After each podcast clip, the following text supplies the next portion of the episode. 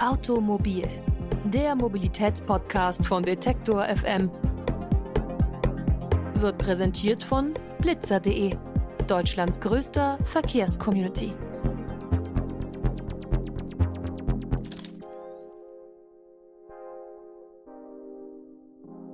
Hallo und herzlich willkommen zur neuen Ausgabe von Automobil, dem Mobilitätspodcast von Detektor FM. Vergangenes Jahr haben wir schon über chinesische Autos auf dem deutschen Markt gesprochen. Dieses Mal geht es quasi um das umgekehrte Thema, also um deutsche Autos auf dem chinesischen Markt. Der Markt in China ist nämlich der wichtigste für die deutschen Autohersteller. Woran das liegt und welche Folgen diese Abhängigkeit hat, darüber sprechen wir heute.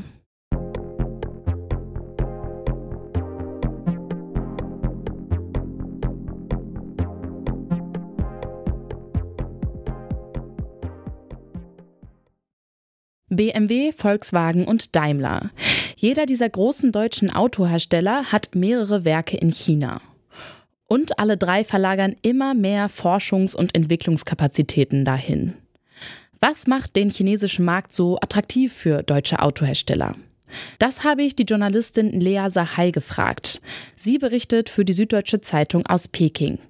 Das Hauptargument ist natürlich das gewaltige Wachstumspotenzial. In China leben eben mehr als 1,4 Milliarden Menschen, die wollen alle Autos kaufen. China kommt ja anders als der europäische Markt aus einer ganz anderen Geschichte. Also man hat ja in den letzten Jahrzehnten einen gewaltigen wirtschaftlichen Aufstieg erlebt.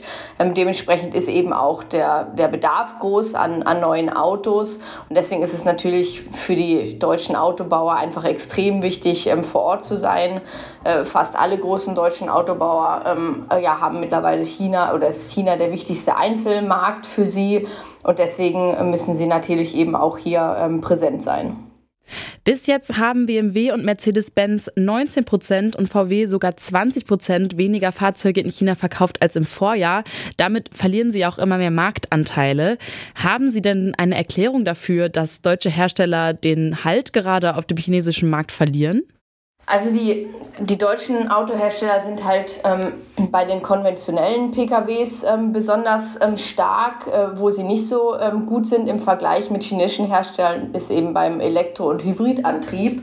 Ähm, das ist hier in China extrem wichtig. Man kann die steuerfrei kaufen. Das ist ein, ein Benefit, der eigentlich ausgesetzt werden sollte, aber seit äh, Corona eben auch nochmal verlängert. Es ist enorm schwierig, ähm, ja, traditionelle ähm, Antriebe hier überhaupt anzumelden. In den großen Städten in Shanghai und Peking zum Beispiel ist das nicht mehr gewollt. Also man setzt auf die grüne Technologie und da sind die chinesischen Autobauer extrem gut. Sie sind sehr viel kostengünstiger. Sie sind deutlich verspielter. Also viele der äh, ja, Kunden, die eben Autos kaufen, sind junge Leute und die wollen eben so die Gadgets, die vielleicht in Deutschland nicht so bekannt sind. Also der ganz große Bildschirm oder so ein bisschen eine smarte oder AI-Spielerei im Auto. Das machen die chinesischen Hersteller ähm, besser und deswegen ist, fällt es den ja, deutschen Herstellern eben sehr schwer mitzuhalten. Aber was bedeutet das denn jetzt für die deutschen Hersteller, wenn sie weiterhin so wenig Fahrzeuge in China verkaufen? Hat das dann ernsthafte Konsequenzen für sie? Das ist natürlich ein großes Problem und deswegen ja auch der Schritt, äh, der versucht, wenn man zum Beispiel eben ja versucht, lokaler zu agieren, also noch besser zu verstehen, was will der chinesische Markt, was will der chinesische ähm, Kunde. Deswegen ja auch der Schritt, eben hier präsenter zu sein. Das ist einerseits etwas, was die chinesische Regierung ähm, fordert, ähm, dass man eben hier vor Ort ist. Sie wollen natürlich auch, dass hier vor Ort geforscht wird. Und ähm, gleichzeitig ja, muss, müssen, glaube ich, die deutschen Autobauer tatsächlich erkennen, dass sie nicht nah genug dran sind. Das hat zu einem kleinen Teil zumindest auch damit zu tun, dass man ja im Moment immer noch hier in China sehr starke Corona-Beschränkungen hat. Das heißt, ähm, früher hat man sich irgendwie in den Flieger gesetzt und ist durch in Shanghai unterwegs gewesen oder in Peking, hat sich angeguckt, was passiert ja auf dem Markt und es ist ja faktisch nicht mehr möglich, ähm, hier einfach reinzureisen. Also man verliert so ein bisschen den Kontakt zur Realität und dem extrem schnellen Wandel auch hier im Land. Ähm, und deswegen ist, glaube ich, das einfach ein Versuch, eben ja wieder näher dran zu sein und eben stärker auch auf die, auf die Wünsche des chinesischen Kunden einzugehen. Die deutsche Autoindustrie ist also sehr abhängig von China. Doch wie ist diese Abhängigkeit einzuschätzen? Welche Vorzüge bietet sie der deutschen Autoindustrie und welche Probleme ergeben sich daraus? Nochmal Lea Sahai. Die deutsche Wirtschaft hat extrem profitiert vom wirtschaftlichen Aufstieg ähm, Chinas. Man hat hier ja im Prinzip alles hinverkauft. Fabriken, Kraftwerke, Maschinen, Autos. Ähm, es war in allem Bedarf und es gab so eine Art Symbiose zwischen der, äh, der deutschen Wirtschaft und der chinesischen Wirtschaft, ähm, dass Deutschland in den letzten Jahren, seit den 2000ern, auch wieder so gut dastand, hat im großen Teil auch mit China zu tun. Auch während der Weltwirtschaftskrise galt China so ein bisschen als der Stabilisator. Ähm, und das war extrem wichtig für die deutsche Wirtschaft. Das wäre verkürzt zu sagen, da sind die Autobauer blind ähm, unterwegs gewesen und es hätte keinen Profiteur gegeben. Deutschland, die Menschen in Deutschland waren, waren Profiteure davon. Nichtsdestotrotz ähm, hat sich die Situation natürlich hier in China einfach verändert in den letzten Jahren. Ähm, politisch hat sich das Land enorm verändert. Es gab ja so ein bisschen die Hoffnung, ähm, Wandel durch Handel ist ja das Schlagwort. Wenn man eben auf engeren wirtschaftlichen Austausch setzt, ähm, dann würde sich das Land auch politisch liberalisieren.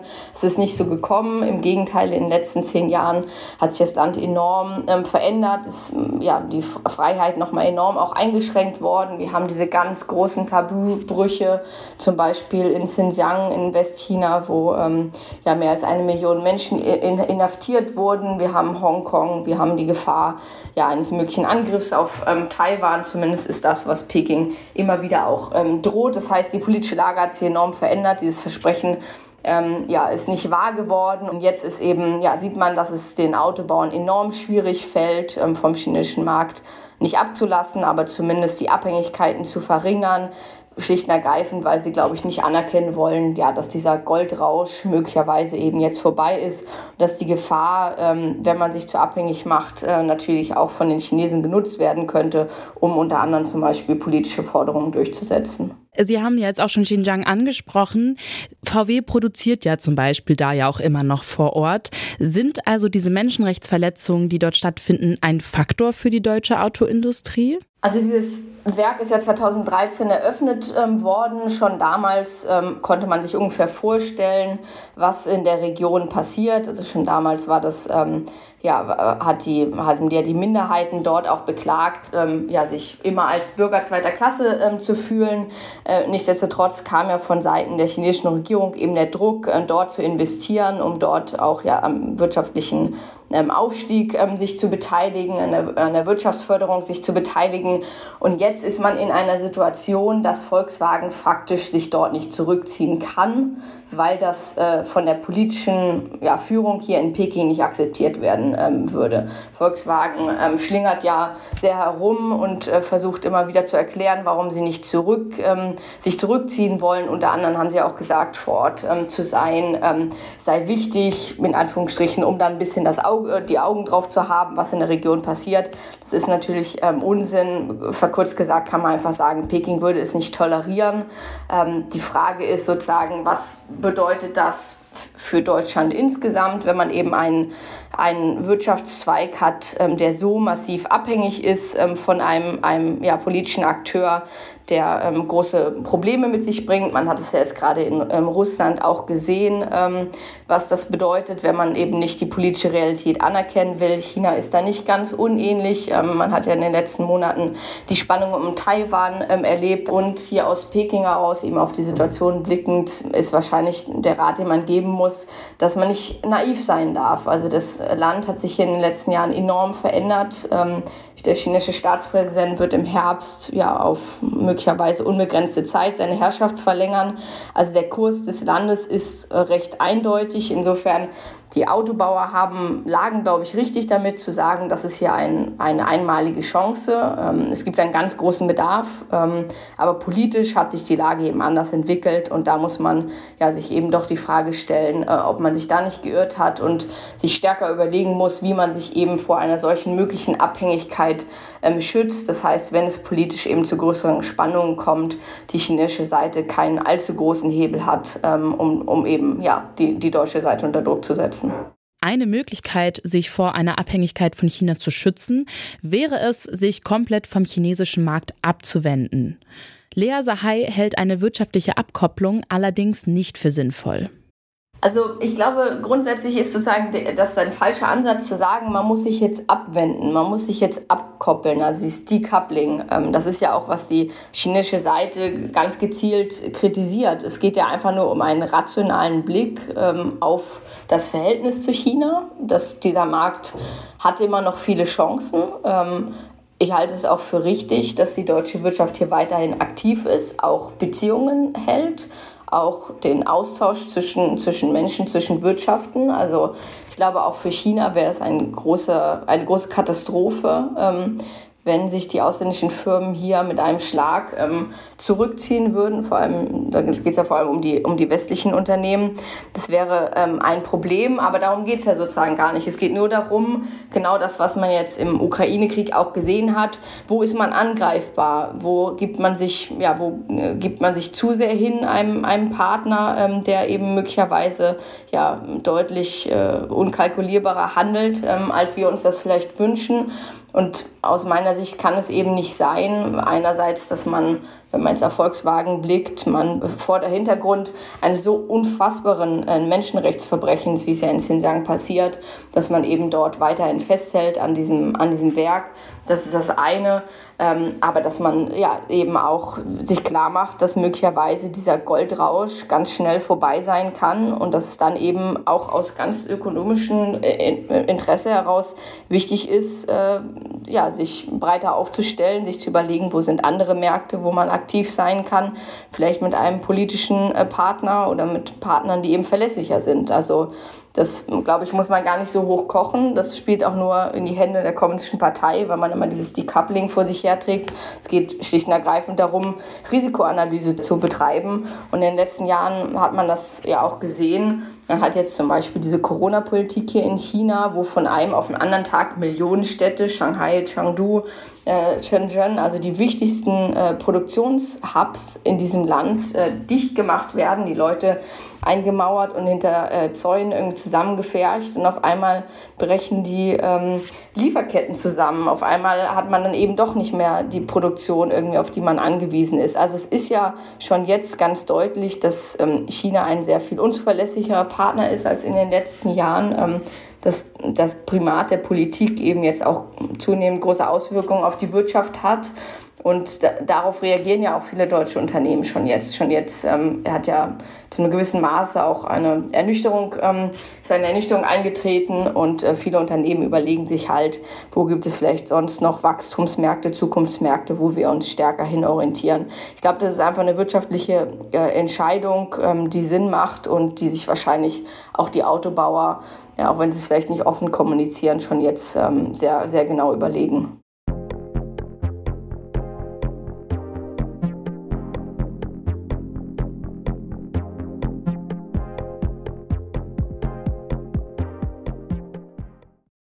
Deutsche Autohersteller sind momentan sehr abhängig davon, wie viele Fahrzeuge sie in China produzieren und verkaufen. Diese Abhängigkeit stellt sie vor zwei neue Herausforderungen.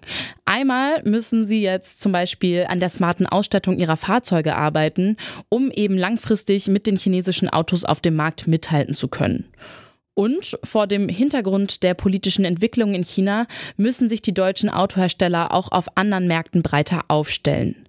Laut Lea Sahai ist China nämlich kein zuverlässiger Handelspartner für die deutsche Autoindustrie.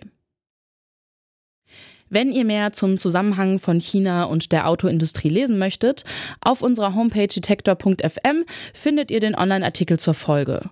Außerdem habe ich ja schon mal zu Beginn eine Automobilfolge erwähnt, in der es um chinesische Autos auf deutschen Straßen ging und in die könnt ihr auch gerne nochmal reinhören.